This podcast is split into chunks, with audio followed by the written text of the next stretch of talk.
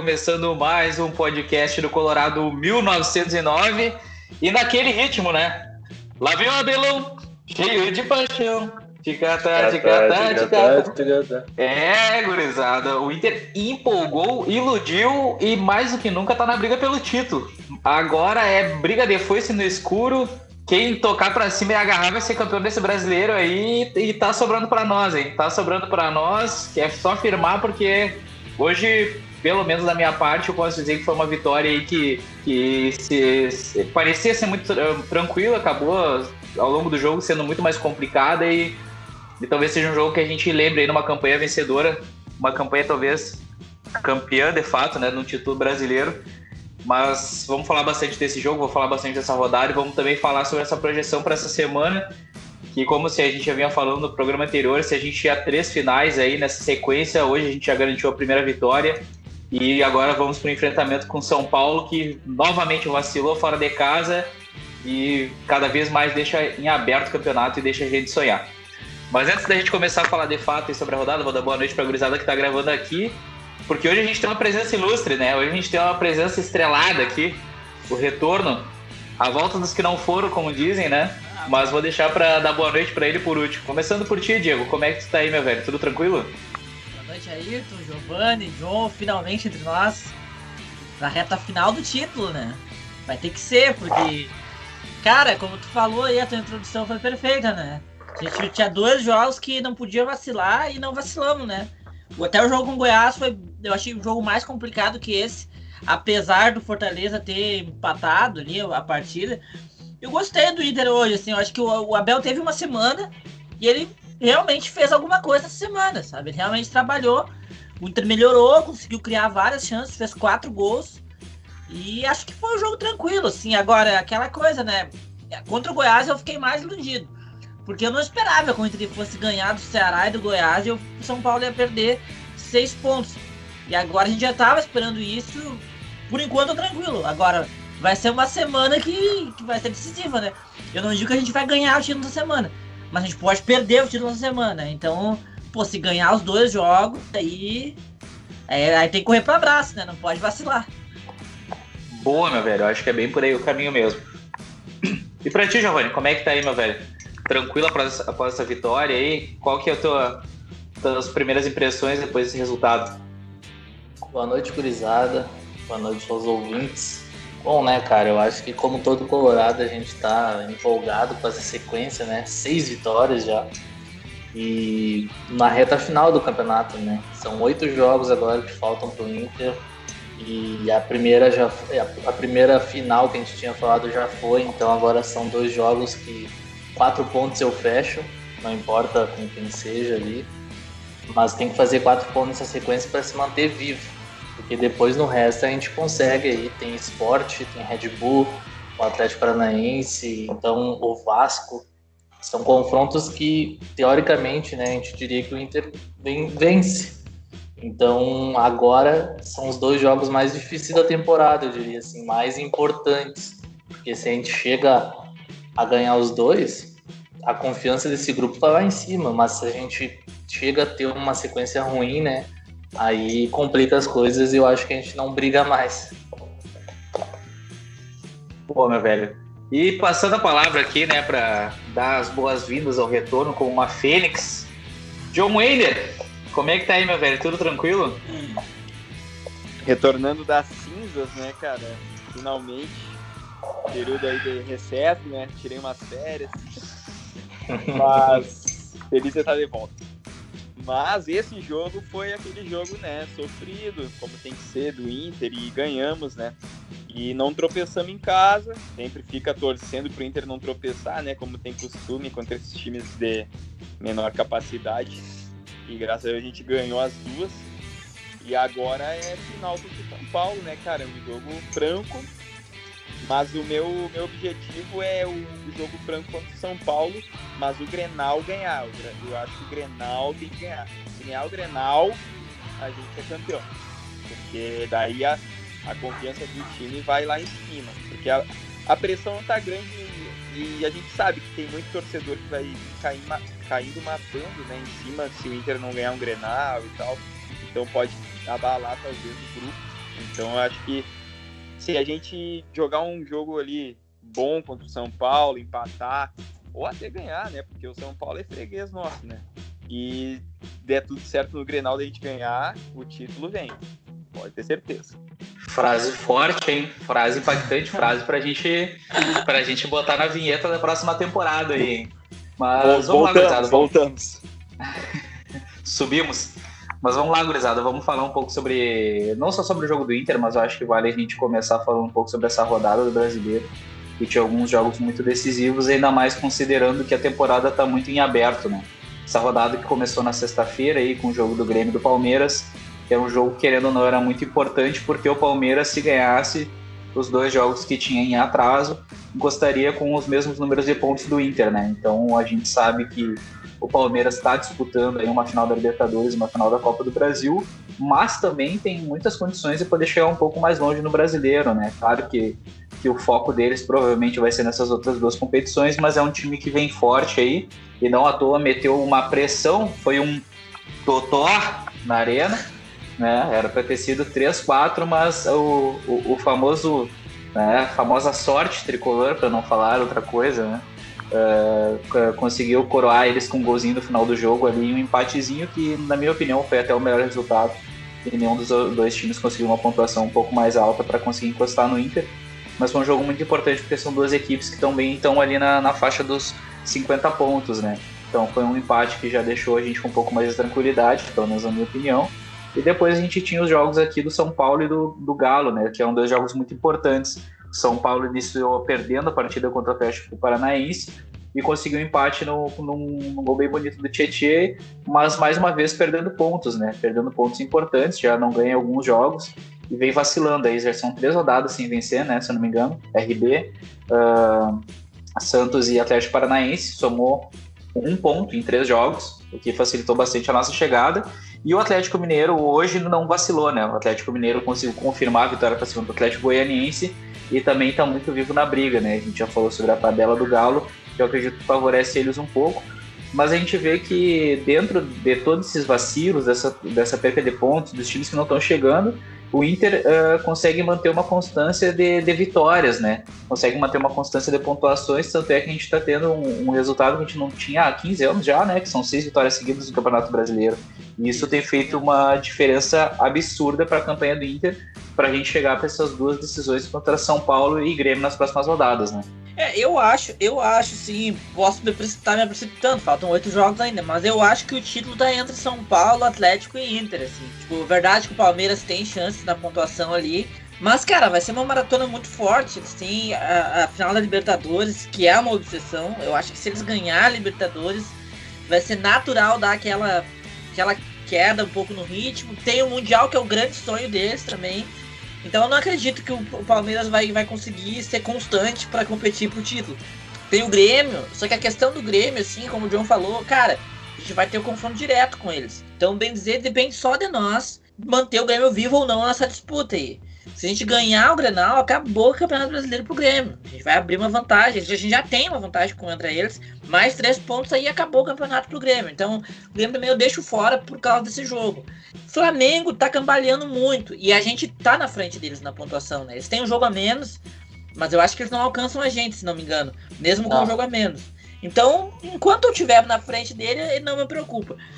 Agora, Atlético e São Paulo são times que estão na nossa frente. O Atlético tem um jogo a menos com o Santos em casa, mas se ele vence com o Santos em casa, ele passa a gente, porque ele tem uma vitória a mais.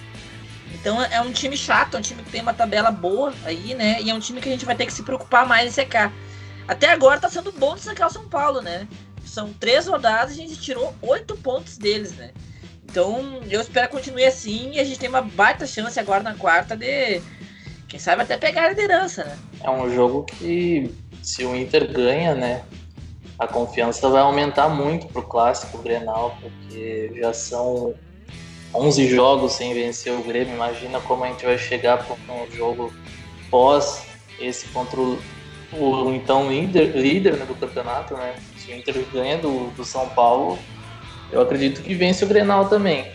Depende muito de de como o time chega mentalmente para esses clássicos assim. Eu acho que para esse Grenal, se o Inter chega a vencer, dificilmente seria superado pelo Grêmio assim. E eu concordo, eu acho que a briga está entre esses três. Eu ainda acho que se o Palmeiras perder a Libertadores, eles vão correr atrás do brasileiro porque eles têm time para isso e eles e eles estão eles estão acertados, querendo ou não, com esse estilo de jogo deles. É um, é um estilo que, que vem fazendo eles vencer e não ganhar agora do Grêmio por muita falta de sorte mesmo. O jogo foi, foi um banho de bola e eles estavam com o time reserva. Então tem que ver que eles têm muito elenco também. E não é que nem o Flamengo, que mesmo tendo elenco, a parte da, do, do treinador não acertou, não acertou, né? O time não é mais o mesmo, não joga mais bola, então acredito que não chegue brigando por título. Flamengo que não ganha amanhã do Goiás na Serrinha, hein? Isso é difícil. Goiás do jeito que tá, né? Na Serrinha ainda? Fumaceira ali? Mas eu, eu, eu me preocupo bastante com, com o futebol que o Inter tá demonstrando, assim, porque ainda a gente não assumiu a liderança, né? E são oito jogos que faltam para chegar até o fim e a gente não tem uma expectativa assim de que se chega a ganhar, se chega a assumir a liderança vai ficar. Porque o futebol do Inter é, ah, é muito abaixo, assim, cara. Hoje foi, foi sofrível de novo. Até acho que teve alguns momentos bons, assim. Eu acho que tem uns jogadores que estão jogando bem, tipo Moisés, o Prachetes, o Yuri Alberto. Mas é muito pouco, cara, é muito pouco. E para brigar com esses caras lá em cima é complicado, cara. Né? Tipo, contra o Ceará, foi uma partida contra um, um time de, de, baixo escalão, fora de casa. O Inter só, só não tomou uma goleada no primeiro tempo falta de, de juízo, assim, porque era para ter ido para 3 a 0 assim no intervalo. Então, eu acho que o Inter tá tendo muita sorte também. E pode ser que seja sorte de campeão também, enfim. Mas e ainda bem que a gente conseguiu ganhar de novo. O time, querendo ou não, já tá com uma confiança lá no alto, né, cara? São seis jogos vencendo. E no Brasileirão, né? São sete ao total já seguido, então é muita coisa. A gente não sabe o que é perder mais.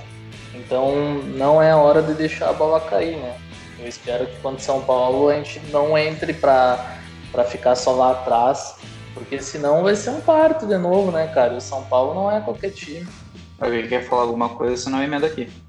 Não, eu acho que sobre o, o, São Paulo, eu até acho que esse jogo amarrado que o Inter faz pode funcionar, sabe? Pelo menos para segurar o São Paulo. Porque a gente viu o Grêmio fazer isso, fazer um jogo muito amarrado com o São Paulo. E deu certo para não perder nenhuma das duas partidas, né? Então, para mim, pessoalmente, o empate me serve no Morumbi, sabe? Se o Inter for ficar amarrando o jogo 90 minutos e não sofrer como o Grêmio não sofreu com o São Paulo, na, principalmente no Morumbi, né? Na Arena o São Paulo conseguiu envolver o Grêmio. Mas no Morumbi o Grêmio amarrou o jogo inteiro. Acho que se o Inter fizer isso, pra mim me serve. Eu não sei tá se o Inter bom. tem essa capacidade de amarrar como o Grêmio consegue. É, esse é tem, meu medo. tem isso, tem esse ponto. Porque é, uma, uma, uma coisa tem que ser dita, o Inter não tem levado gols, mas os adversários têm criado chances, né? Contra o Ceará, o Ceará criou muito, eu acho que o Goiás teve um, um gol anulado por milímetros ali. Agora, hoje eu não achei, assim. O, o, eles tiveram algumas chances, mas eu não me lembro se deu alguma chance assim que tu diga, podia ter levado o gol aqui claramente, sim. Sim. Só Foram do David que eles entraram. Só do David ali que ele entrou é. e bateu mal. Cara, mas assim, ó, falando sobre estilo de jogo, eu acho que Palmeiras e Grêmio foi muito esse time do Inter que sofre bastante na defesa. O time do Grêmio ele perdeu por sorte, não perdeu por sorte, assim. E, e raramente eles conseguem dar esses, essas, essas sobras para o adversário, né? Geralmente eles conseguem amarrar o jogo. E isso o Inter ele não consegue fazer, cara. Porque se a gente for ver, contra todos os times o Inter sofreu minimamente. O Grêmio, mesmo ele não jogando nada, ele não sofre. Essa é, essa é, esse é meu medo de chegar lá contra São Paulo e querer ficar só uh, lá atrás e aí pode ser que, que a gente não ache os, os mesmos espaços que a gente vem achando com esses times médios, cara. Eu, eu acho, só pra comentar esse eu acho que o, o Abel não vai ir pra São Paulo pra empatar. Eu acho que ele vai ir pra vencer. Ele tem, tem, ele tem dado, o Inter tem jogado para vencer fora de casa. Venceu o Ceará venceu o Bahia é. com, a, com a Eu acho que ele vai para vencer. Só que o ir para vencer dele é aquilo. Vamos esperar e vamos sair na bola aérea. E eu acho que pode dar certo, por causa que o São Paulo não é um time muito forte na bola aérea e o Inter tá muito calibrado na bola aérea. Leva perigo em quase todos os lances que consegue ir pro fundo. O Moisés hoje fez a melhor partida da vida dele. Acho que ele, ele nunca jogou, jogou tão bem quanto ele jogou hoje. E ele tá no momento bom. O Rodinei é um pouco abaixo, mas o Rodinei é um jogador mais regular do que o Moisés. Então, eu não sei, eu acho que pode dar certo, né? Pode dar certo. Eu, o meu maior medo é o Granal. É, para mim, dentro dessa leitura que vocês fizeram do jogo, eu também concordo. Eu acho que a gente comentou em um dos programas passados que o Inter tá jogando de uma forma parecida com o que o Grêmio joga, né? O Inter tá jogando muito nesse contra-ataque, utilizando esses jogadores pelas, pelos lados do campo, que são o Caio Vidal e o, e o Patrick. Até o Patrick hoje fez uma jogadaça pro gol contra o Fortaleza. E eu acho que, que esse modelo de jogo se encaixa nesse perfil com numa partida fora de casa contra o São Paulo. Eu acho que a gente tem uma perspectiva num jogo semelhante do que foi essa partida da Copa do Brasil pelo, pelas propostas time dos dois times, né? E, e eu confio muito nesse, nesse momento nesse momento bom, querendo que não ou não, que o Inter está passando pela questão das vitórias, né? Hoje a gente conseguiu uma atuação melhor nos últimos jogos e também combinado com o momento ruim que o São Paulo vem enfrentando, né? O São Paulo conseguiu um gol de fora da área com o Tietchan hoje, mas também não fez uma grande partida. Até teve a, a bastante perigo de perder, né, contra o Atlético Paranaense. E é um time que eu acho que o fator psicológico e a questão de confiança está pesando muito em cima deles. Eu, eu vejo isso um pouco semelhante ao que já foi o Inter em outros momentos, na temporada do ano passado, etc. Eu acho que eles estão num momento um pouco semelhante, porque até hoje o, o próprio caso estava falando na transmissão se já daqui a pouco não vou começar a questionar o trabalho do Diniz, ah, sabe? Com certeza, está sendo questionado. Ah, a pressão porque... vem, a pressão vem. Exato, porque ah, se o Diniz não tá deixando o São Paulo perder o campeonato, claro, eu discordo totalmente nesse sentido, porque se não fosse o Diniz, o São Paulo também não estaria lá, né? Não teria chegado tão longe, né? É aquela questão que a gente fala do futebol brasileiro. Mas com certeza a pressão vai ser grande, né? A gente já viu a pressão em cima do Diniz muito grande no início da temporada. E não, não acredito que não seria muito diferente agora nesse momento se São Paulo chegar em casa contra o Inter e daqui a pouco perder. Então eu acho que o Inter tem que ser inteligente tem que realmente saber jogar nesses espaços que São Paulo pode dar, porque o São Paulo precisa fazer resultado. Claro que o empate para eles uh, não é de todo ruim, digamos assim, mas o empate para eles é pior do que para nós, né? Então acredito que eles precisam mais dessa vitória, ainda mais nesse momento, até para retomar confiança. Eu acho que é um jogo que o Inter deve jogar com muita inteligência.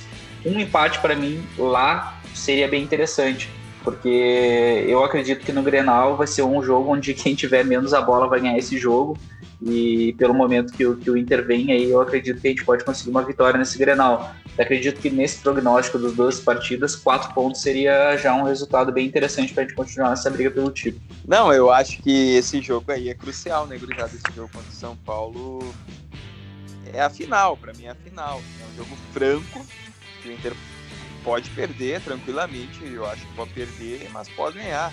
É um jogo aberto só que tem que aproveitar, tem que ter a cancha, que nem o Ayrton falou, que o psicológico de São Paulo tá meio abalado. Então, se o Inter tiver uma cancha ali de jogar, cadenciar, né, tiver uma tatimba ali, eu acho que é um jogo que dá para ganhar. Porque o São Paulo dá para ver que os caras estão se explodindo rápido, sabe? O uhum. Tietê ali o, e o Diniz tiveram aquela discussão feia e eles estão muito, eles são muito explosivos, então se não se começar a não dar certo, o Inter vai começar a encaixar o jogo e vai vai tende a ganhar, eu acho, porque já tem esse esquema enraizado do Odair, né, cara, do Inter de jogar fora de casa, saber usar o contra-ataque. Então eu acho que que a gurizada ali, o Edenilson, o Patrick, eles eu acredito muito nesses dois caras. Esses dois caras são pilares assim para para a gente conseguir esse tipo. Então eu acho que se eles estiverem focados e souberem jogar no contra-ataque, pode dar certo. É tem uma tem uma vantagem, né, boa que não tem torcida, né? Eu acho que isso aí nesses dois jogos vai ser bom para esse grupo do Inter.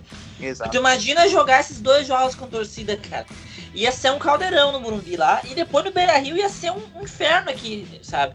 Pro próprio grupo do Inter que né, já perdeu um título no, no Beira Rio com, com um caldeirão em volta. Então eu acho que o fato de não ter torcida tá sendo bom para eles. Né, pegar é. esses jogos assim que dá a impressão que é um jogo que vale só três pontos. Assim, na verdade, tá valendo mais, né?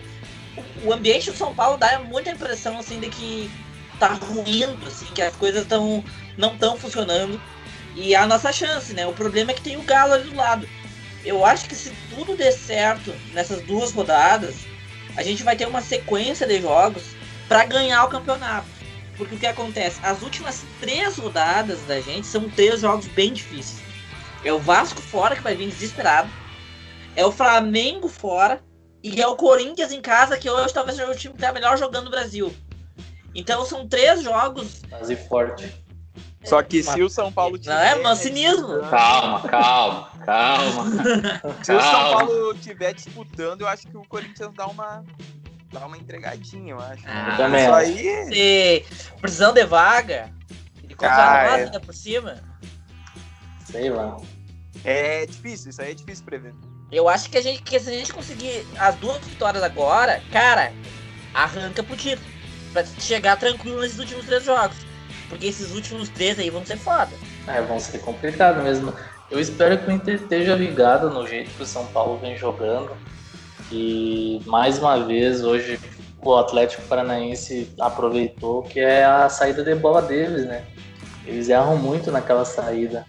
Mesmo eles, eles não desistindo desse, desse estilo de jogo, eles sempre. O, o zagueiro deles sempre erra o passe, então tem que aproveitar isso aí. O, hoje pegaram sempre o, o, lado esquerdo ali nas costas. O gol do Renato Kaiser ele entra livre na área. Então eu espero que o Inter pressione um pouco a saída do São Paulo, porque se só esperar, aí vai, vai me lembrar muito a partida como foi contra o Galo, que o Inter não aproveitou esse, esse vacilo que, que a defesa do Galo também fazia. E na primeira apertada fez o gol com o Pego. Então eu espero que o Inter fique ligado nisso aí para matar o jogo, depois amarra o quanto puder o jogo também. É, até porque o Inter tem conseguido fazer um trabalho ofensivo interessante nessa pressão, né? Trazendo para o jogo de hoje contra o Fortaleza, a gente viu um lance específico do Alberto que, é, numa recuada de bola para o Felipe Alves, ele quase consegue chegar e, e marcar um gol, né? Ia fazer um gol do Neymar, né? é, Neymar. exato, exato. Uh, no momento crucial da partida ali, porque, né, falando um pouco sobre a partida mais de hoje, o Inter começou muito bem, conseguiu fazer dois gols em bolas paradas, né, que a gente já vinha salientando aqui, que é uma característica muito forte desse, desse Inter do Abel, e que, na minha leitura do estilo de jogo do Inter, fica muito claro a proposta de jogo que o Abel traz quando a maioria dos nossos gols são de bola aérea e contra-ataque, né, que é esse jogo reativo e saber fazer um arroz com feijão ali para conseguir marcar os gols, né? A gente viu mais uma vez um gol de cabeça onde a bola, a bola da falta é batida pelo lado esquerdo, pelo lateral esquerdo, que era algo que a gente salientava no último jogo, que foi um gol de cabeça onde um cruzamento pela direita foi do nosso lateral direito, o Rodinei. Então a gente viu do outro lado acontecendo esse gol. E, e o Inter conseguindo dois gols cedo na partida que parecia que ia dar muita tranquilidade para o Inter, né? E o que acabou te prejudicando foi numa falha individual do Caio Vidal, né? Um afobamento ali num lance que, que não precisaria fazer aquilo. Claro, na minha opinião, acho que a gente não tem que queimar o guri, né? Foi, foi realmente uma questão de. Foi afobado, assim, também. Foi afobado. E acabou, acabou abrindo um jogo que já poderia ter sido decidido com 15 minutos, né? Acabou é. dando um pouco mais de cancha pro, pro Fortaleza. E depois eu acho que o Inter ficou um pouco mais nesse, nesse jogo reativo, até pela posse de bola que o Fortaleza tinha no jogo. A gente viu que é uma posse de bola superior que a do Inter, esperando para conseguir matar o jogo no contra-ataque. Uh, não conseguiu fazer isso, acabou sofrendo o segundo gol no segundo tempo, né, onde o jogo já estava bem feio, já estava um pouco mais monótono. Depois conseguiu uh, uma recuperação até bem importante, né? Algo que eu não estava conseguindo visualizar que a gente, por exemplo, ia conseguir fazer dois gols. Eu imaginei que se a gente conseguisse fazer um gol, ia ser um gol bem sofrido, assim. Não ia terminar a partida tranquila da forma que foi, mas eu acho que foi uma vitória que, que foi, para mim, foi um pouco uh, fora da curva esse poder de reação do Inter. Depois ele já sofreu empate, porque eu já estava, particularmente, já estava bem indignado aqui pensando que a gente ia deixar escapar essa chance aí desses três jogos decisivos logo nessa partida contra o Fortaleza. É, eu não achei, cara. Eu achei, eu fiquei tranquilo, assim, porque eu achei que o Inter tava criando com facilidade, assim, contra o Fortaleza. Tipo, no início do segundo tempo ali, a gente teve umas duas chances claras de gol, assim. Depois eles fizeram o gol, mas assim, o Fortaleza não tava impondo dificuldade para a criação do Inter. Assim, eu vi o Inter dominando com uma certa facilidade no setor do meio, com o Prachedes, com o Edenilson, tocando a bola, chegando no fundo. E, e o, a gente tem mais qualidade que, que eles, né? Então eu, eu, imaginei que a gente ia acabar vencendo, assim. Agora, o Peglow foi decisivo, né? E o Abel colocou ele, ele faz um gol e o, o gol contra foi um lance que ele definiu a jogada, né? Então é bom ver que que ele tá aparecendo e que os meninos estão sendo decisivos, né? Hoje acho que o Prachetes foi o melhor em campo junto com o Moisés. Ele já tinha feito gol contra o Goiás, o Yuri fez um gol de novo, né? O Peglow fez gol, o Dourado na é guria, mas né? Então assim, é bom ver que os meninos estão aparecendo nesse momento pra gente, né? É, eu só queria fazer um parênteses rápido sobre esse gol contra, que foi foi horrível, né? Esse gol contra. Simplesmente o cara chegou sem força na bola, né? Ele, ele, ele deu tapa para dentro do gol e, largou, nem tentou se atirar na bola, intervir. O próprio Paulão, o Paulão é coloradaço, né? Não tem. E, e, e, já, já tinha ali, né? A gente já sabe do histórico dele. Então foi um gol, foi um gol bem inesperado, assim, da forma que foi mas depois o gol do Pegou foi uma jogada muito bonita, principalmente do Patrick, né? Uma troca de bolas muito bem interessante, uma bola bem trabalhada do lado esquerdo entre ele e o Moisés, conseguindo filtrar e achando o Pegou no, no meio da área, né? Ah, foi um golaço, né, cara? O Patrick salvou a gente, porque naquele lance ali, se tu não tem a habilidade dele, o máximo que tu vai tentar é jogar a bola em cima do marcador para ganhar um lateral ou levar para a linha de fundo. O Patrick foi muito esperto, ele puxou para dentro ganhou na força, na velocidade e cruzou pro Pebble só fazer o gol, né? Claro que ele se atirou ainda na bola, foi muito bem, mas mérito muito do Patrick, né, cara, por achar aquele espaço ali, se o cara não se atira na bola, tem que xingar, né, porque olha a jogada que o cara me faz, né, não é todo dia que a gente vê uma jogada daquela, ele lembrou, não, que, não queria falar, né, mas lembrou muito o Cirino, na final da Copa do Brasil. Depois tu corta isso aí. É, não. Tem que, tem que puxar, né? Então. Mas eu tava vendo, cara, o jogo do Galo agora é contra o Grêmio, né? É na arena, não? É, na arena. Então eu não confio muito nesse time do Galo fora de casa. Patizinho tá ótimo. É, se o Grêmio não, não quiser entregar, né? Não, não vai. Não sei. Acho que não. Não sei qual é do Grêmio também no campeonato. Eu acho que eles vão tentar ganhar uma daquelas, né? Ah, os caras se arrastam em campo. Se arrastando, sim. Ah, louco, é coisa mais feia. A sorte é que a gente vai pegar eles e eles vão ter que dar um, uma ligada, senão eles vão tomar. Eles vão tomar fácil, se eles não vier ligado. É, e assim, a, a, a, o que a gente tem visto né, nesse Campeonato Brasileiro agora, o Flamengo é um time que a gente já tá vendo que, que não, a gente já tá dando uma descartada boa da disputa, né? E o próprio Galo agora, nessa próxima rodada, uh, deixa eu só abrir aqui os jogos né, do Brasileirão rapidinho pra gente discutir porque o Galo, como a gente sabe, tem uma tabela mais tranquila. E na próxima rodada vai pegar o Grêmio fora e depois pega o Vasco fora. Eu quero ficar muito atento nessa partida contra o Vasco fora também, porque eu acho que pode ser um jogo chave nessa sequência, porque o Vasco a gente viu vacilando aí né, nessa, nessa rodada contra o Curitiba. Aliás, eu gostaria de mandar um abraço para o Vasco da Gama por foder a minha aposta esportiva neste final de semana. né? Mas é, é, é um time é um time aí que são duas rodadas que, querendo ou não, o Galo vai enfrentar times que ainda estão brigando por coisas no campeonato, né? E se a gente fala dessa, desse vacilo que pode acontecer do São Paulo com o Inter, nessa né? briga entre os três principais times que estão lá em cima, o Galo também tem dois jogos aqui que pode se complicar, né? Essa partida contra o Grêmio, acho que um empate, um empatezinho cachorro, né? Um empatezinho cachorro, como foi do Grêmio e do Palmeiras, e de quem sabe tem um empatezinho fora, né? E eu acho que a gente também não pode descartar aqui depois, talvez, esse, esse Galo e Santos, cara, porque o Santos é um time que vem bem, hoje ganhou do Botafogo, é um time que apesar de ter a final da é, Libertadores logo em seguida. Nem com reserva. É, mas assim, é aquilo, né? O Galo contra o RB já não firmou, sabe? Então eu não, eu não, não duvido tanto. Eu acho que são alguns jogos que podem tirar alguns pontinhos do Galo, que seriam muito importantes, porque depois o Galo vai pegar Fortaleza, Goiás e Fluminense, né? O Fluminense tomou cinco do, do Corinthians, né? O que, que eu vou dizer do meu Fluminense, né? O Goiás a gente sabe também que tá numa fase que não vem complicando muito. Ah, concordo com o Diego, acho que vai tirar pontos do Flamengo. Lá em Goiás. Sim, sim, sim. Eu acho que o Goiás tira pontos do Flamengo. Do Galo já não, não sei, acho que vai depender dessa sequência que eles vão ter antes aqui. Eu acho o Fortaleza que em casa provavelmente eles ganham, né? O Galo é muito gangorra. Eles jogam Exato. uma partida bem.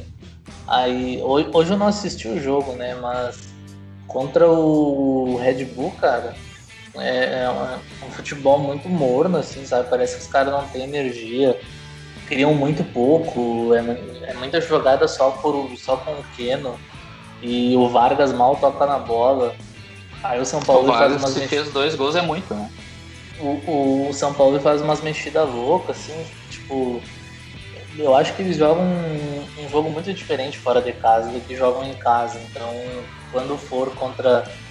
Quando eles jogarem fora de casa, eu confio muito que eles vão perder ponto a ponto. Porque eu acho que é um time que não está pronto ainda para ser campeão. Acho que é um time que quer muito antecipar as coisas. É um time muito imaturo, sei lá. Eu sinto que, que eles forçam demais um estilo de jogo e querem ser campeão logo, só que eles não conseguem nem fazer o básico, que é manter uma regularidade, sabe? A minha Sim. preocupação com o Galo é que eles têm que perder pontos. Porque eu tô contando que eles têm os mesmos pontos que nós e uma vitória a mais. Isso contando, claro, o jogo a menos, que eles vão jogar com o Santos em casa. Olha, eu não acredito que o Santos reserva vai tirar pontos do Galo no Mineirão. Acredito que o Galo vence esse jogo. Agora, esses próximos dois jogos deles podem ser a, a deixa para eles perderem pontos. Nem que esteja dois pontinhos né? Empatar um, vence outro, por mim pode ser. Dois pontos na frente, eu sou campeão igual, entendeu? Porque, e claro, pensando que o Inter vai fazer a sua parte até o final, né? Seria uma arrancada histórica. Provavelmente não vai ganhar todos os jogos, mas tem que pensar assim, né? E, cara, o Grêmio aqui na Arena. Olha, vou te dizer que eu aceito até uma vitória do Grêmio aqui na Arena com o Galo, porque depois eu ia não, cara. A a- o Grêmio vivo na competição depende só da gente. Se a gente vencer o Grêmio, tá acabou o Brasileirão do Grêmio. Porque a gente abre três pontos na frente. Então, por mim, não é pra ganhar do Galo. O Galo é que não pode vir aqui na arena e ganhar, né? Daí complica a coisa. E esse joguinho com o Vasco aí é um joguinho cachorro, hein? Joguinho cachorro com São Januário, luxa e tal. Os Não, caras vão vir dá. morrer. É um joguinho brabo esse aí. Nós vamos pegar esse jogo depois ainda, na reta final. Se Deus quiser, o Vasco já vai ter escapado quando a gente pegar. né?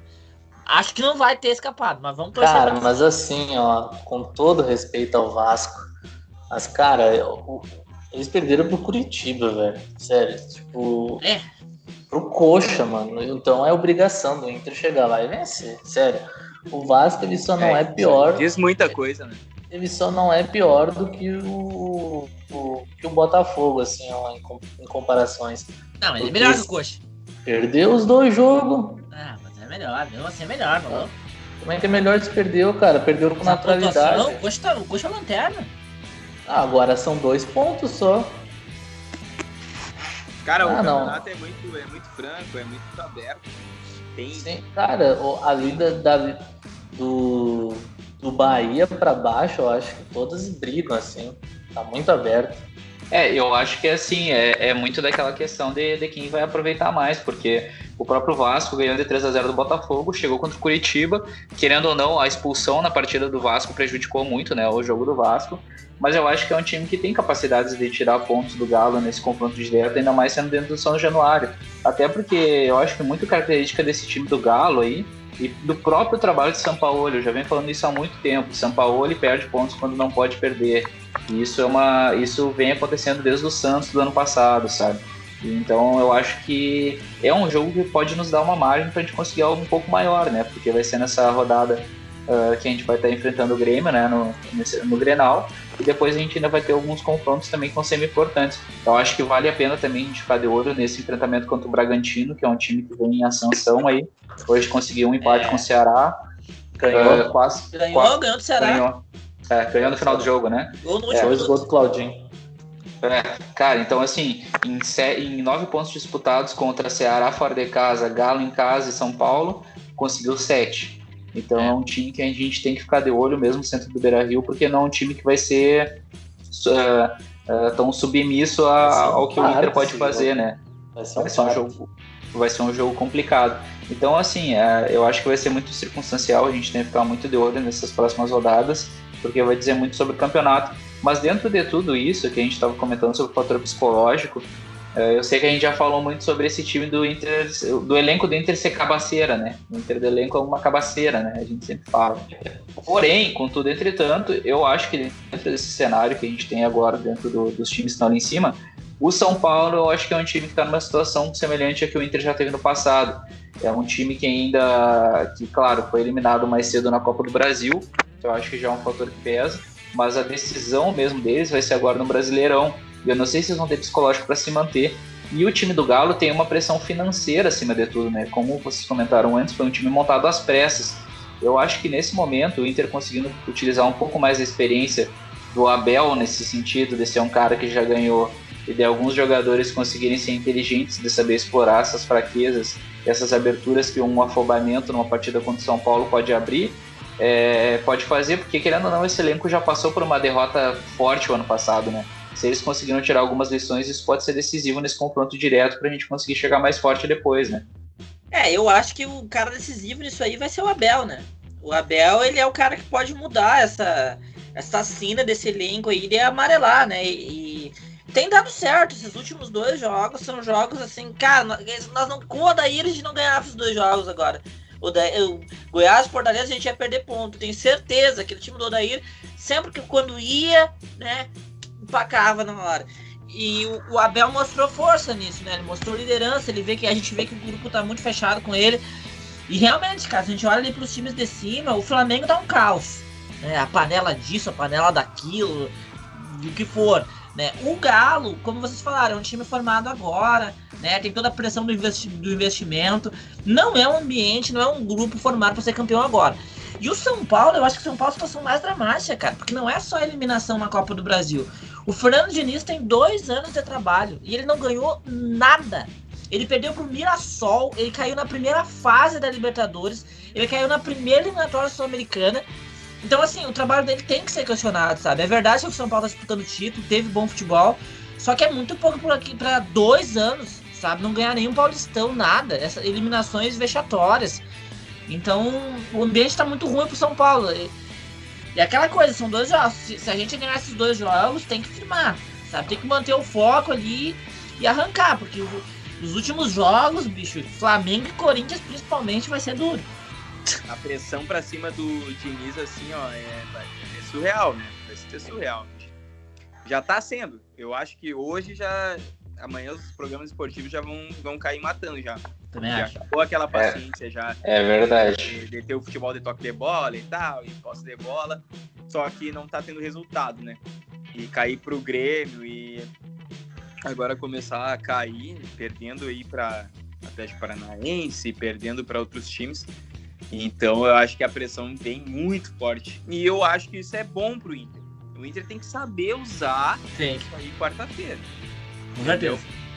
E o Inter, que tanto conviveu com essa pressão, agora tá invertido, né? Então tem que saber usar, tem que o Abelão tem que sentar com os caras e conversar e botar na cabeça que, que dá para ganhar lá.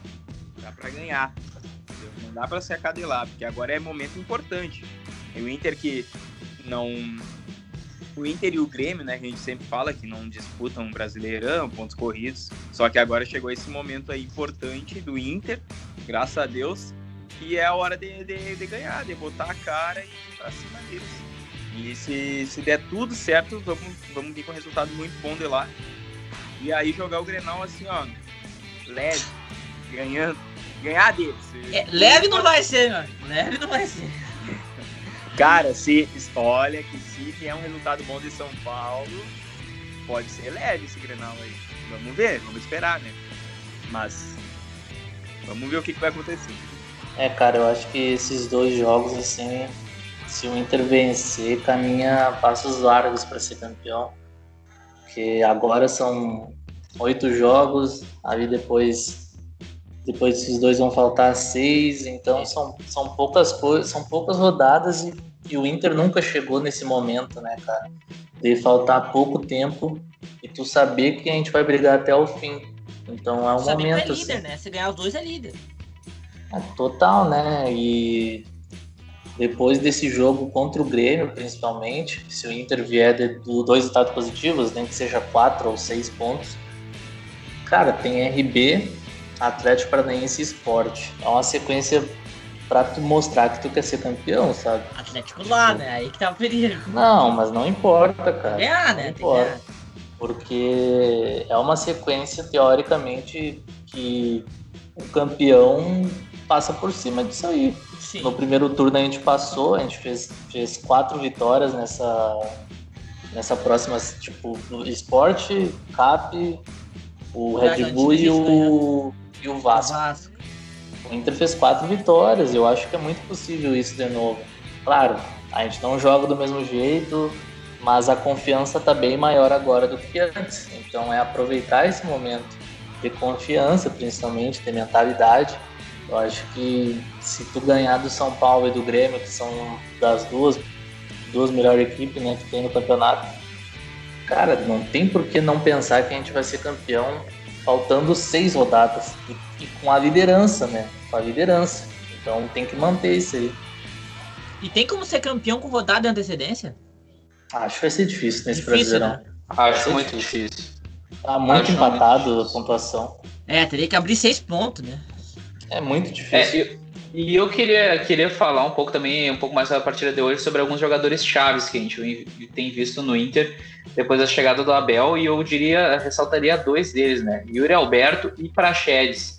Praxedes jogou muita bola hoje, fez uma partida acima da média, até o Abel mesmo tinha comentado alguns jogos anteriores, que mesmo Praxedes eh, vindo sendo titular, ele não, não conseguiu performar tão bem em alguns jogos, mas que ele vinha insistindo na utilização do Praxedes, que encaixou bem naquela função ali da D4 do meio campo, e o Yuri Alberto sendo muito decisivo, né, sempre conseguindo marcar os gols dele, e hoje conseguiu um gol muito cedo na partida que, que a, a facilitou, né, aquele início do jogo do Inter, pra gente conseguir ter um pouquinho mais de tranquilidade, e é um cara que, que vem sendo realmente o cara do nosso ataque, aí no momento onde o Galhardo não conseguiu mais marcar gols, ele vem sendo decisivo, né. Cara, é importante demais ressaltar a idade do Praxedes, né? Um cara assim que não demonstra a idade que tem, 18 É. anos. Um cara que, 18 anos. que assim, ó, praticamente carrega ali o meio, conduz o meio de campo, entendeu? Ele, claro, não demonstra a idade que tem. Ele é muito maduro, é um cara assim que tem que lapidar muito bem, porque tem tudo pra ser um baita jogador, futuramente. Ele me lembra um pouco o, o Hernanes, cara. O Hernanes quando jogava muita bola no São Paulo, né? Não esse Hernanes agora. O Hernanes na época boa do São Paulo, ele é alto, ele, ele distribui o jogo ali no, no meio.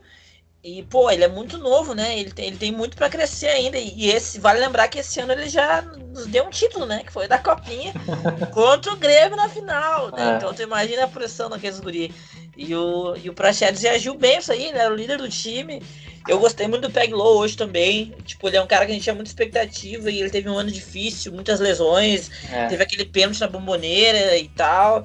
E, e acho que desde que o Abel assumiu, ele tem crescido. Assim, ele já tinha feito um jogo bom contra o Galo, que ele fez um gol também. Então ele é um cara assim que é bom de ver, né? E o Yuri pra mim é uma surpresa, né? Muito grande. Eu, eu me lembro que os Santistas diziam do Yuri, né? Impressionante, o torcedor tem cada coisa. Irra, né? Os caras inventam umas coisas, né? É. E a gente sabia que o Yuri era bom jogador, mas eu particularmente não esperava que ele era tão bom. Ele é muito bom, tu vê que ele é 19 diferenciado. anos, hein? Ele é muito jovem, ele define bem, cabeceia bem, ele pressiona, ele é habilidoso. Claro que ele é mais jogador que o Galhardo, mas eu acho que a gente não pode descartar o Galhardo. O Galhardo é nosso artilheiro do ano. E, e eu acho que ele vai voltar e vai, vai fazer gols decisivos ainda, né? Eu acho que dá pra jogar os dois. O Caio É. parece um pouco verde ainda. Mas. Bastante. É uma aposta do Abel, né? É, tipo, eu acho o Caio importante, o estilo de jogo que ele faz, mas claramente sentiu o pênalti. Quando ele faz o pênalti, ele desaparece do jogo. Quando, quando toca na bola, foi. Quando tocava na bola ia mal. E ele tem, ele- eu acho que tem que ficar no grupo, assim, que nem o Pego tá, sabe? Botar o Guri a jogar, mas com calma também, dar uma segurada. Eu acho que tem, tem fases da, dessa gurizada. O Prachedes é um cara mais pronto, com 18 anos. O Yuri é um cara pronto também, com 19 anos. Mas o Peglo e o Caio Vidal ainda, apesar dos dois estarem bem fazendo gol, né, os dois já fizeram gol, é, são caras que, que é para eu me preparando, né, para a próxima temporada e vão ser importante também, né, cara? O importante é, é tu tá sempre vendo os guri jogar, tem que botar a jogar. E tem caras que a gente vai ver, não, esse aí deixa jogando, é o, é o caso do Prachete. Tem outros que a gente vai se irritar um pouco mais, ou, ou até perder a paciência, que, querendo queimar a gurizada, né? Mas tem que ter calma, porque se a gente não proteger o nosso patrimônio, a gente nunca vai vender também eles, né? Aí é um problema para o caixa do Inter e provavelmente agora é, vai, vai ser a nova realidade do Inter, né? Botar os PA para jogar e para vender. E a gente vendeu muito pouco nesses últimos anos. É, eu acho que isso entra muito nesse planejamento do Inter realmente de conseguir uh, ganhos futuros, né? A gente não pode esquecer do Johnny. Sempre lembro do Johnny por ser um jogador da seleção americana, né? Então, um cara que tem um mercado. Hoje voltou hoje, entrou no finalzinho do jogo, ali no segundo tempo, né? É um cara que tem uma possibilidade de crescimento e valorização muito boa. Importante a gente dizer que é muito bom que o Lindoso não entrou, né? Entrou? Entrou? Ele entrou. Sim, entrou. claro. O Lindoso é não vi ele entrar. fixo, entrou né? Antes Lindoso... Johnny, cara. Sim, Lindoso é fixo. E eu queria chamar a atenção pro Pegou, que é um jogador que, querendo ou não, se a gente fizer uma retrospectiva, que ele fez Hoje ele fez um gol importante, né, para realmente confirmar a vitória do Inter, mas aí também fez um gol muito importante contra o Galo. A gente não pode esquecer daquele gol que ele fez contra o Galo no 2 a 2 lá em Minas Gerais, né? Porque agora a gente está vendo que nessa disputa direta esse gol vai fazer muita diferença, porque são é um confronto de seis pontos, né? E a gente já falava isso naquela época e agora a gente fazendo essa retrospectiva tem um peso ainda maior. Mas é, é muito bom, né? A gente vê, a gente já falava isso no último programa, né, do celeiro de asas do Inter, que já foi decisivo contra o Ceará, já foi decisivo contra o Goiás e hoje de novo aí os jogadores jovens se destacando de novo, né? Mesmo o Yuri Alberto não sendo da nossa base, é um cara que também com 19 anos tem demonstrado muita frieza e muita presença de área para conseguir cobrir diversos setores, né? Ele é um jogador muito móvel, tem uma boa velocidade, uma boa habilidade, não tem medo de finalizar na frente do goleiro, né? A gente já viu isso algumas vezes e é um cara que pode render alguns frutos interessantes para o Inter, não só agora, mas como na questão do dinheiro então isso tem sido bem interessante pra me gente. me confirma aí, mas a gente não perdeu de nenhum do G6, né? Palmeiras, Palmeiras empatamos fora, ganhamos em casa. São Quatro Paulo pontos. a gente é, empatou. Uh, Galo empatou, ganhou. Quatro pontos. Flamengo empatamos. Ainda tem o jogo, o último jogo que seria o penúltimo jogo que é contra eles fora e ainda e tem o, Grêmio, Grenal, né? Empatamos o Grenal na arena. É, tem o São Paulo Isso. e o Grêmio em sequência agora. Tá isso, bom, isso. então estamos no lucro por enquanto. Sim, sim. É. Exato. Porque é confronto direto, né? É, sim. Campeões, campeões. É, estamos iludidaço. Eu queria chamar mais a atenção sobre mais um ponto do São Paulo, que hoje na própria transmissão estava se falando de alterações no time de São Paulo, hein? Gabriel Sara e o próprio Igor Gomes, aí, que são jogadores que vêm sendo criticados e talvez tenham algumas mudanças do São Paulo para esse jogo contra o Inter. Tem que ficar de olho, porque pode realmente estar estourando a corda lá para nessa pressão em cima do Diniz, né, e do time deles, o que pode facilitar para a gente vir com um time modificado e a gente conseguir encaixar melhor a nossa partida. É, um grande desfalque deles é o Luciano, né? Que é surpreendente essa Sim. história, né? Eu acho surpreendente, porque o Luciano estava aqui no início de 2020, um jogador absolutamente comum, né? um jogador que era reserva do Grêmio, ninguém imaginava assim, ah, o como um jogador de destaque. E ele vai pro São Paulo e ele vira destaque do time, num time que, que é líder do brasileiro, assim. Eu acho estranho. Pra mim é, é assim. Talvez não seja a hora realmente do São Paulo, né? Não é um grupo pronto para isso ainda. Tem ali jogadores promissores, o Brenner e tal, que eu acho bem promissor. Mas talvez não seja a hora do São Paulo ainda. E eu vi, eu vi que eles perderam muito com a saída do, do Luciano, né? Não se sabe ainda se ele joga a quarta. Talvez ele jogue meio que no sacrifício. Mas é um cenário bom pra gente, né? Mas o Inter tem que se ligar, porque o São Paulo ele foi muito bem nos confrontos diretos no brasileiro, né? Ele venceu o Galo de, de, de 3 a 0 né? Na, na, última vez que se enfrentaram, venceu o Flamengo. E, então é um time que nos confrontos diretos tem conseguido se impor, no, pelo menos no brasileiro. Sim. Só sobre o Luciano, eu queria dar um pitaco rapidinho. É que na realidade o Luciano ele teve uma passagem muito boa pelo Fluminense pelo comando do Diniz, né? Então ah, é o Diniz queria Sim. muito ele e, e, até eles são muito amigos, né? Até teve aquele vídeo deles brincando na, na beira do campo, etc. Então ele é um cara que realmente, depois da saída dele do time de São Paulo, O próprio Brenner, que era o cara aí que vinha despontando como um dos artilheiros do ano junto com o Diego Souza, caiu muito de rendimento, né? Não conseguiu desenvolver muito bem, e isso para nós é uma ótima notícia, né? Que querendo ou não, nesses próximos dois jogos, eu acho que vale a pena a gente falar sobre a defesa do Inter, que a gente vai jogar contra o Brenner e o Diego Souza, né? Que são dois caras que têm feito muito gols, muitos gols no ano, e essa defesa do Inter aí, hoje deu algumas vaciladas que não poderia dar, né?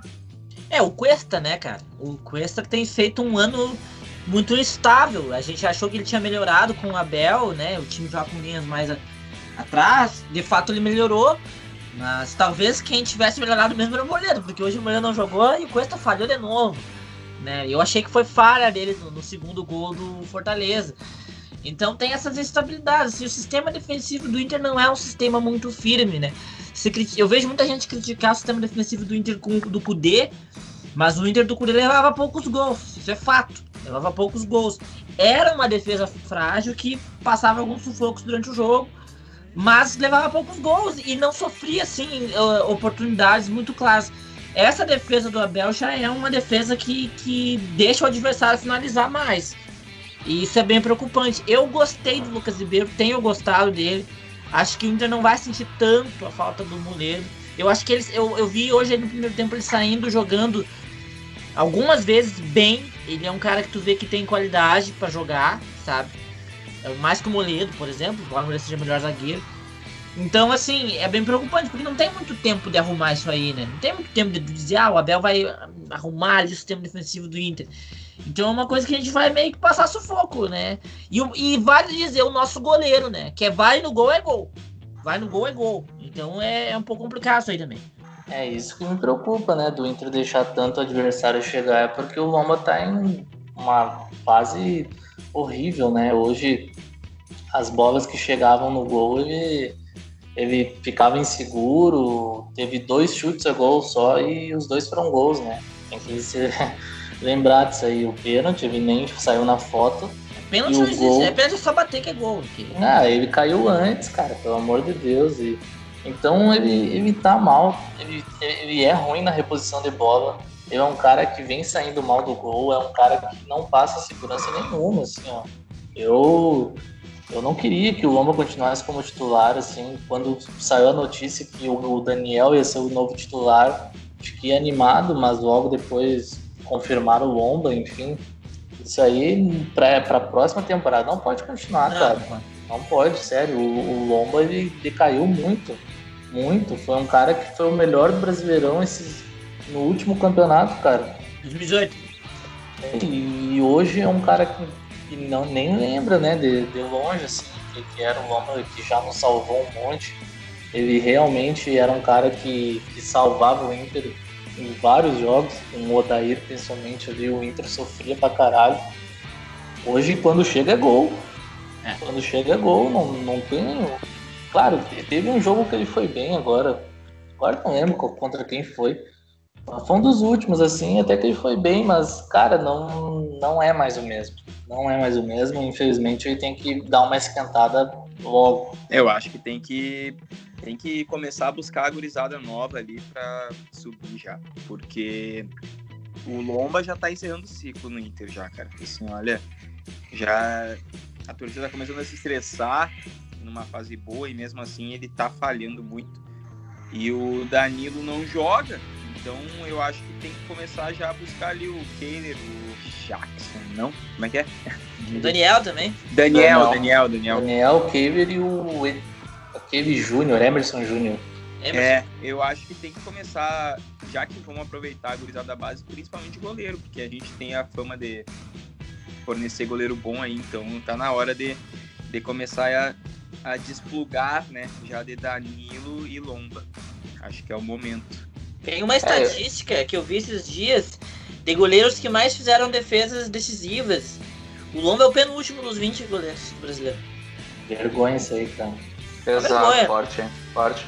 A parte boa é que também o Thiago Volpe lá não tem forçado muito pelo São Paulo, né? O vídeo gol que ele tomou contra o Santos. Então, também é um goleiro que, é. apesar de, de, ser bom goleiro, não tem firmado muito ultimamente e dá pra explorar isso daí um pouquinho, eu acho, né? É, hoje já tem um lance que ele fez uma, uma boa defesa, um chute de fora, viu os melhores momentos. E uma bola difícil que quica antes, ele faz uma grande defesa. Sim, sim, foi, foi. Mas é realmente, verdade. o time de São Paulo em geral tá muito inseguro, né? É, E também eu acho que cabe a gente falar um pouco sobre essa lesão do Moledo, né? A gente já falou em alguns programas sobre os desfalques aí. Era pra gente estar terminando um brasileirão aí com Moledo em campo, Guerreiro, Bosquilha, Saravia. E são quatro caras aí, um de cada, um de cada setor, né? Zagueiro, lateral, meio campo e ataque, que seriam caras essenciais para essa final de, esse final de, de temporada aí, pra gente conseguir também um pouco mais opções para versatilidade para o time, que são caras que que não vão terminar a temporada, né? Eu acho que isso pesa muito também sobre essas opções do Inter, porque a gente está vendo agora o Lucas Ribeiro jogando. É um cara que não atuou muito durante a temporada, porque boa parte da temporada com o Cudê, quem jogou foi o Zé Gabriel e agora o Moledo com o Abel. Mas o Lucas Ribeiro tendo que pegar essa bomba aí para finalizar esses jogos que faltam, né? Isso aí é o sapo aquele, né? Que eles enterraram. Mas não vão conseguir, cara. Eles fizeram tudo isso aí e tal, mas não vão conseguir. A gente tá vendo que, que o momento chegou. E eles estão apavorados, mas vão ter que engolir. Tem que engolir e vai começar no domingo. Então isso daí, esses quatro jogadores, isso não existe. Isso não existe. Isso aí é, é coisa que eles fizeram. Mas não adianta, vamos passar por cima disso aí. Ah, quatro jogadores na temporada, cara. Se tu pegar todos os grandes agora, todos os times da Série A, não tem nenhum time que tenha passado por isso aí, cara. Beleza, tá tendo a pandemia, o Inter perdeu o jogador já, mas os caras voltam, né? Quando, depois de pegar o Covid. Mas, jo- o rompimento do ligamento, cara, quatro jogadores do Inter. Ah, é muita zica, tá louco. Isso aí prejudica demais. Imagina agora nós na reta final com esses quatro no, no, no, E- no time. E a gente tá sem o Galhardo também, né? A gente não pode esquecer disso. A gente tá É, sem mas o Galhardo, o Galhardo, pelo que eu vi, ele, ele vai voltar em 10 dias. Sim, mas é, é, são, são, são desfalques em momentos muito, muito chaves, né, da temporada, assim. É, É, brabo, o né, Galhardo, cara? pelo que eu vi, é- ele tem que firmar ali. Se ele firmar um pouquinho. Não, brincadeira, brincadeira. O Cara, tá mas o-. Mas o Guerreiro, será que não cara pega tá os azarado. jogos? Ah, é difícil apontar, né, cara? Tipo, se ele vai voltar, eu não sei se vai. Tem sacrifício. Tá, mas pra quê, né? Ah, ganhar o título, 40 estourar o cara, rapaz. É, né? Não, é brabo. E- Nós jogamos 30 rodadas sem os caras. Não, é brabo, é. Mas tem que ressaltar também, assim, ó, tipo, o, o Moledo jogar machucado ali, né, contra o Goiás. Ele. Jogou estourado, cara. O cara jogou estourado e, tipo, foi um dos melhores da partida. Claro, parabéns, né, mas. Pô, ô, diretor, eh, diretoria, direção médica aí, os caras. O Cagaram, cara né? jogou estourado. Como assim? Cagaram. E a gente já viu o Dourado em outro momento também passando por problemas fortes em relação ao departamento médico do Inter, né? A gente não pode esquecer disso. Dourado, quando teve o problema no joelho, fez um procedimento que o Arrascaeta fez o mesmo procedimento e em 20 dias estava jogando bola. né? Então o Dourado teve uma recuperação muito mais traumática, né? Até se pensou que ele não poderia mais jogar futebol. E a gente está vendo aí quatro lesões extremamente sérias, né? Lesões que fazem um jogador perder uma temporada completa acontecendo no mesmo ano com jogadores titulares, né? E, e o Moledo mesmo não foi um jogador que jogou tantos jogos assim na temporada, né? Porque o Gabriel foi titular em boa parte dela. Então é algo que, que preocupa de uma certa forma, né? Eu acho que, que vale a pena pontuar e chamar atenção para isso. Zé Gabriel que é um jogador que eu gostaria que não fosse esquecido, arquivado, escanteado pelo Inter. Ele já apareceu na temporada, ele fez bons jogos em momentos muito difíceis. E infelizmente eu acho que tem algumas pessoas aí que identificam assim, ah, tal jogador é do Kudê, tal jogador é do Abel. Isso é uma idiotice, primeiro porque o Abel não vai ficar para março, isso é fato. Então tem que esquecer isso, Zé Gabriel é um jogador jovem, eu acho que ele até poderia fazer função no meio, sempre falei isso. Mas enfim, eh, o Lucas Ribeiro vai assumir agora, né? Acho que vai assumir bem, inclusive. Mas é foda, né? Perdemos o, talvez nosso melhor jogador nessa fase do, do Abel aí, que, é, que vinha sendo o Moledo, né? É contra tudo, assim. Mas pelo menos pro, ano que- pro, pra próxima temporada a gente vai ter um elenco e tanto, eu acho, né? Surgiu jogadores, tem esses caras voltando. Acho que um reforço ou dois a gente vai ter ali um time pra, pra sonhar com o título, né? Não, assim, cara, o Zé Gabriel não dá pra queimar ele. Com certeza não dá pra queimar. Que é um bom jogador. Não tem que ter essa, essa parte da torcida de ficar querendo puxar jogador de treinador, isso aí é ridículo. Nós temos que apoiar os caras. O Zé Gabriel é um bom jogador, cara. Ele, ele vai entrar e vai jogar bola, vai jogar bem, independente de, de quem estiver treinando ele. Só que a torcida tem que entender isso aí. Tem que parar com essas birras aí. Isso aí acabou já, já era, já é passado. Agora... Até porque a primeira temporada dele, né? Até porque a primeira temporada dele. Então, é um cara que jogava como volante, até tinha sido atacante na base e foi improvisado na zaga, né? Então, é um cara que talvez precise um pouco mais de fundamento, uma pré-temporada aí de novo com mais tranquilidade para conseguir uh, solidificar essas questões dele como zagueiro, né? Que a gente viu que o ponto forte dele principalmente era a saída de bola. Mas é, um, é eu acho que é... dele é muito bom, virada de jogo, ele tem essa qualidade. Exato, até porque eu acho que é mais fácil, talvez, fazer um cara que sabe jogar bola ali é marcado que pegar um cara que é só brucutu e não faz nada, né? Claro que é zagueiro, né? A função principal dele é defender. Mas eu acho que, que ele tem, tem condições de conseguir evoluir. E, e, é muito melhor do que a gente ficar trazendo esses zagueiros aí que a gente já viu o Inter ter durante algum tempo, né? Alguns zagueiros aí muito ruins e que tomaram espaço no elenco do Inter e que prejudicaram muito. É, então o Zé Gabriel é um cara que pode vir a ser um fluxo da vida para conseguir uma venda interessante. Até porque a gente sabe que os times da Europa é. gostam desse tipo de zagueiro. Né? Falando em venda, né? O Zé Gabriel é um dos caras que está recebendo mais, né? Sondagem do futebol americano bastante. Estão falando que ele é um dos caras que podem sair. Ei. aí é, aí é, é Ah, papo sério, né? como, diz, como diz Alex Cabeção, papo sério, irmão. Falou tudo. Papo sério. É, mas é foda, né, cara? Ficam queimando o cara que pode dar milhões pro Inter aí, tá louco? Não tem porquê, né, cara? Tem que botar a jogar, porque daí os caras vão, vão querer comprar, pelo menos, né? Isso aí é, é certo. Eu acho, eu acho que é mais ou menos por aí. Mas, gurizada, vamos, vamos dar uma passada aqui como é que tá a tabela do Brasileirão, então, agora esperando só essa partida do Flamengo, né, contra o Goiás. Essa partida aí na Serrinha, como o Diego falou, um jogo brabíssimo, né, um jogo cachorro.